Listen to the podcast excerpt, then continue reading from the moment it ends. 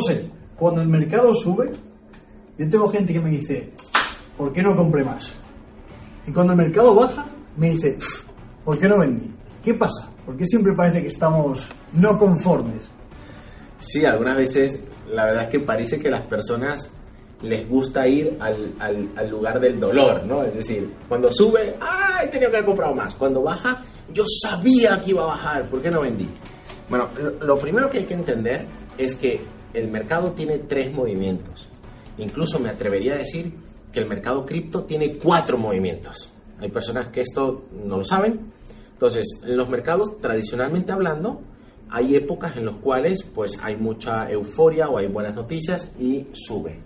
Cuando un mercado sube, la sensación, esa vocecita interior siempre te va a decir, ¿por qué no compraste más? Eh, cuando el mercado baja, pues obviamente pues a nadie le gusta perder y, en muchos casos hasta parece evidente, si es que era evidente que iba a bajar. Tenía que haber vendido.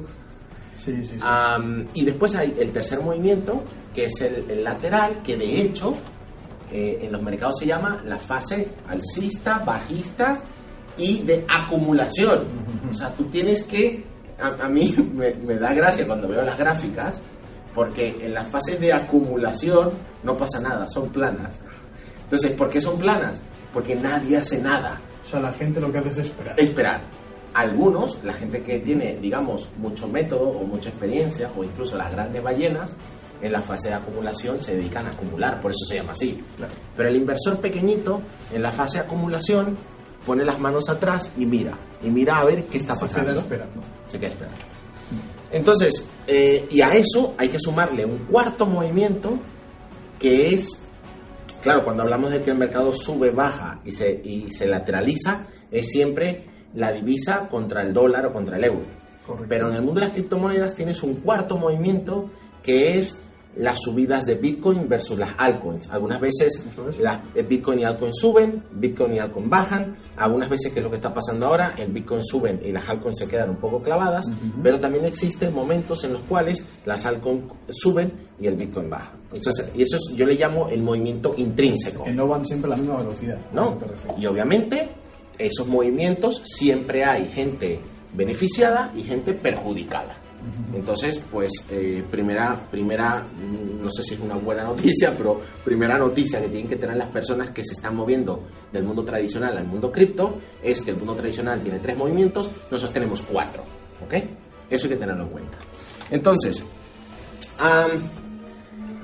mirad, yo eh, al final es muy interesante que la gente empiece a pensar por qué tú te sientes así, por qué no ves que has ganado, sino que has comprado poco, por qué no ves que, eh, que tienes un activo que aunque se está depreciando lo tienes y solo ves que estás perdiendo, y por qué en la fase de acumulación, en vez de dedicarte a acumular, pues la gente hace nada.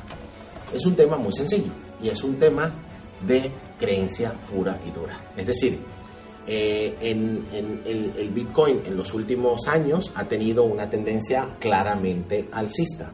En los últimos tres meses se ha duplicado de valor. Entonces, en estos escenarios, eh, que es cuando ya las cosas se saben, cuando tú miras en retrospectiva, siempre vas a encontrar personas que obviamente, pase lo que pase, no van a estar conformes, pero vas a encontrar aquellas, vas a encontrar aquellas personas que dicen, a mí me contaron el Bitcoin cuando estaba en céntimos. A mí un amigo me dijo, pero no le hice caso. El de las historias. El de las historias. Siempre va a haber alguien que te dice, yo conocí el Bitcoin en el 2007, ya, pero se creó en el 2008. Ya yo lo sabía en el 2007.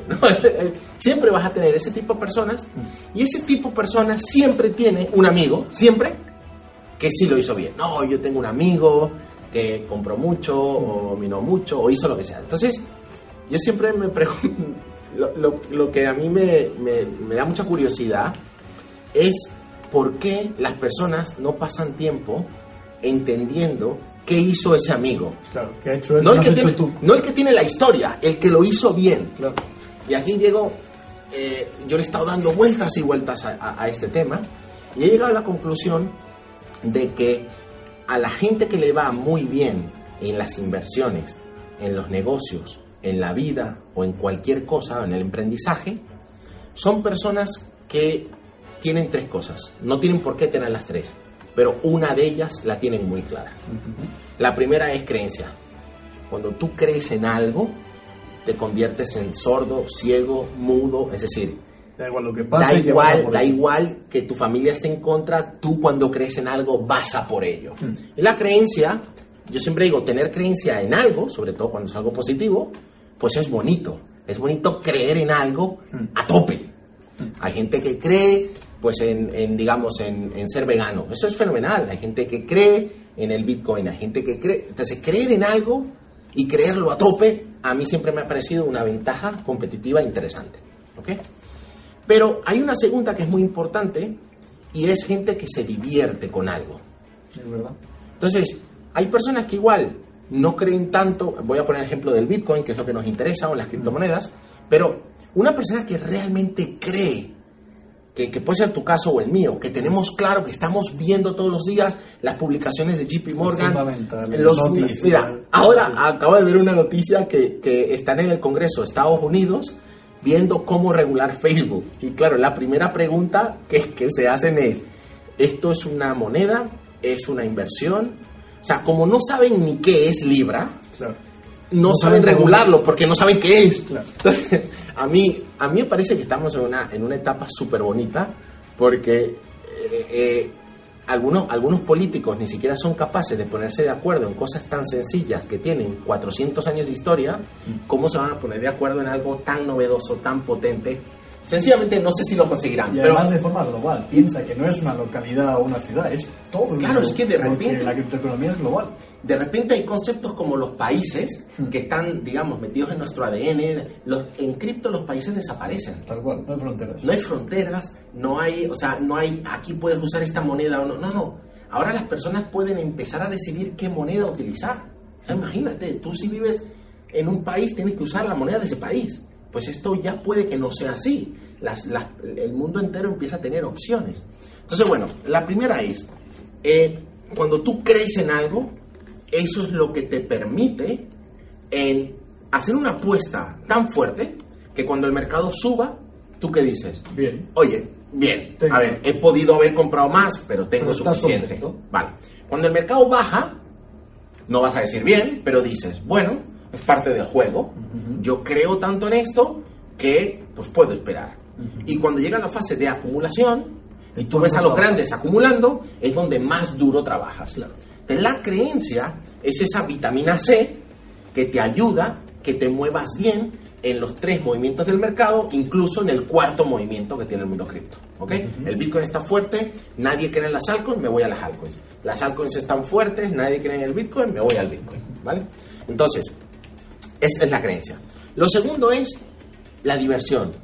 O sea, que incluso hasta me atrevería a decir que, que también es más tu caso, ¿no? Tú, tú disfrutas con esta movida. Bueno, así lo veo yo, ¿no? Así. Y entonces, el hecho de tú disfrutar con algo te hace ver que las cosas graves, graves no sean tan graves, que lo son. Pero como tú te estás divirtiendo, pasarán dos o tres años, veremos la mayor transformación financiera nunca jamás vista, ¿y tú qué vas a decir? Pues me he divertido aprendiendo. Claro, güey, qué bien la hemos pasado. Y yo te voy a decir, Diego, ¿y tú te acuerdas cuando nos pasó esto, esto, esto? Tú me vas a decir, ah, no, ni me acu-". ¿Por qué? Porque tú cuando te estás divirtiendo pasan dos cosas. Las cosas te salen bien. No es una agonía que dices, ojalá lleguemos. No vives agobiado, no, no. tiene- no- no tienes que llegar a ninguna parte porque nadie te está esperando. Tú te estás divirtiendo. Y lo más interesante, las personas que persiguen el dinero suelen no conseguirlo. No me preguntes por qué. Las personas que suelen, que persiguen su pasión o que persiguen algo que es divertido o que persiguen algo que es más grande que ellos, acaban consiguiendo dinero. Y yo creo que algo tendrá que ver que es la pasión y el disfrute lo que hace que, te- que a ti te reconozcan y te paguen, no el ir a perseguir dinero. Entonces la diversión es otro vehículo que te ayuda a... El mercado sube, yo me lo, yo me lo estoy pasando bien. El mercado baja, oye, pues ya co- compramos barato.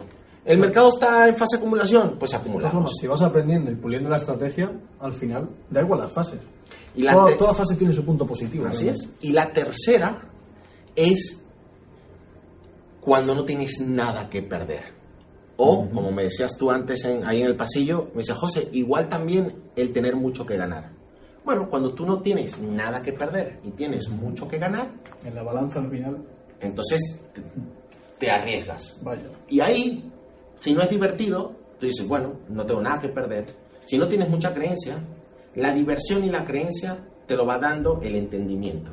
Entonces, algunas veces el arrojarte eh, porque no tienes nada que perder es lo que te da esa experiencia, te da ese conocimiento que te empieza a divertir y que empiezas a creer más. Entonces, ese amigo al que las cosas le han salido bien era porque tuvo una creencia imparable, sencillamente se divertía haciendo lo que hacía o no tenía nada que perder. Y cuando tú tienes las tres, pues entonces te llega el dinero por castigo. Esto es lo que ocurre. Entonces, ¿qué hay que entender? Hay que entender que el mercado tiene unos ciclos, subidas, bajadas, esto hay que entenderlo. Y lo que algunas veces me frustra a mí cuando, cuando hablo con personas que están intentando entender este ecosistema es, no mires el presente, ¿vale? El presente es sencillamente un, un indicador de lo que está pasando ahora. Pero no miras, no mires lo que está pasando ahora. Pon tu vista en qué es lo que puede llegar a pasar. También cuando yo veo personas que tienen mucha creencia en cripto, cuando yo veo personas que se divierten con cripto, cuando yo veo personas que no tienen nada que perder, no solo veo lo que hacen, sino que intento pensar en qué creen. Porque todos, Diego, todos queremos algo. Queremos mejorar, progresar, queremos conseguir metas. Pero para tú poder conseguir algo, tu sistema de creencias tiene que estar alineado. Entonces muchas personas quieren algo, pero sus creencias son opuestas a lo que quieren. Jamás lo vas a conseguir. Entonces hay dos preguntas, que, a tres preguntas que me parecen súper interesantes. La primera es, ¿tú qué es lo que quieres? Porque date cuenta que una persona que se deprime cuando el mercado sube, que se deprime cuando el mercado baja y que se deprime cuando estamos en fase de acumulación, esa persona al final, ¿qué es lo que quiere? Esa persona lo que quiere es vivir deprimida. Sí, no se enfoca. Al final pierde el enfoque. Si estás triste, deprimido, no te pones a hacer lo que tienes que hacer en el momento del mercado que tienes que hacer. Correcto. Entonces, es muy importante eh, entender los ciclos, entender qué es lo que está pasando y no, no conectarte tú emocionalmente a esos ciclos. Sencillamente, vale, está subiendo, ¿yo qué puedo hacer en este escenario? Está bajando, ¿yo qué puedo hacer en este escenario? Siempre pensando en qué es lo que va a pasar, anticiparte Claro. y no lo que está pasando. Prepara la estrategia al final. Y después hay dos cosas muy importantes. Cuando tú empiezas a mirar esto, digamos, desde fuera, empiezas a darte cuenta que el mercado tiene unos ciclos y los ciclos se repiten. Entonces, si los ciclos se repiten, tú puedes decir, ¿qué hice yo la última vez que el mercado se desplomó un 80%?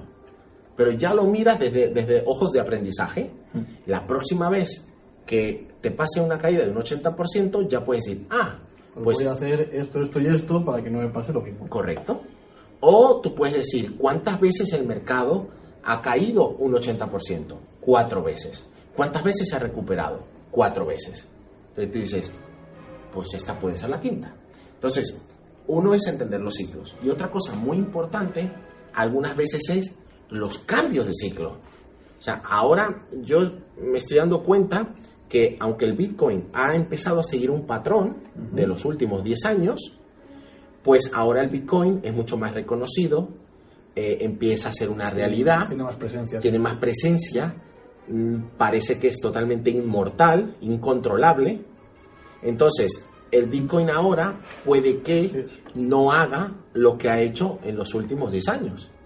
Y eso, por una parte dices, joder, y entonces, bueno, eso es lo que lo hace atractivo. Entonces, a mí esta es la pasión, esta es la pasión que yo siento y por esto yo me divierto. ¿Por qué? Yo me divierto entendiendo todo lo que el Bitcoin ha hecho y las criptomonedas y lo que pueden llegar a ser. Y todo lo que está pasando con eh, Telegram, que es todo un misterio, pero Telegram eh, son las puertas o el primer experimento que Facebook, Google, Amazon, Apple van a estar mirando Telegram. Entonces, ¿qué va a pasar con Telegram? Yo no lo sé. Pero lo que sí sé es que voy a ser un espectador en primera fila. ¿Qué va a pasar con Libra? Yo no lo sé. Pero, Vamos vo- a pero vamos a verlo, lo vamos a ver. Lo vamos a ver subir, lo vamos a ver bajar, lo vamos a ver desaparecer, lo vamos a ver vol- volver a reaparecer.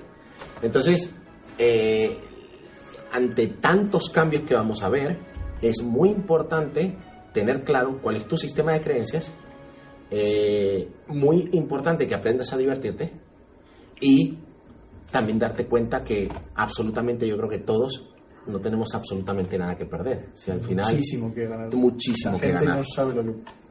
Y bueno, y, y eso, al final, yo algunas veces creo también que para tener éxito en los mercados, a ti no te pasa que alguna vez en tu ordenador te dice, Diego, el- una nueva versión del software está disponible, Eh, actualízala.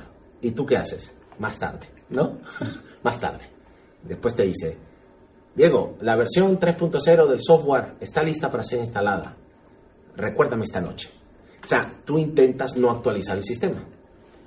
Ah, yo creo que con las creencias en los mercados nos pasa igual.